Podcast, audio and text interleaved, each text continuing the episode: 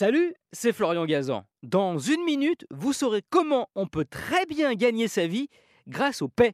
Ah ouais Ouais, bah, mais pour cela, il faut déménager en Chine, car c'est là-bas que les flatulences peuvent vous faire gagner jusqu'à 4000 euros par mois.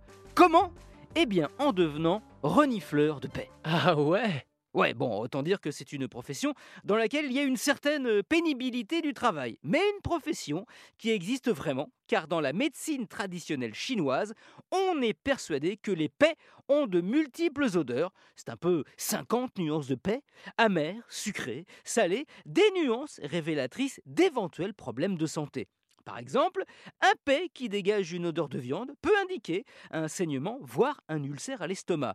Un qui sent l'ail serait le signe d'une surconsommation d'aliments propices à une inflammation des intestins. Ah ouais Ouais, mais attention, hein, devenir renifleur de paix professionnel n'est pas donné à tout le monde.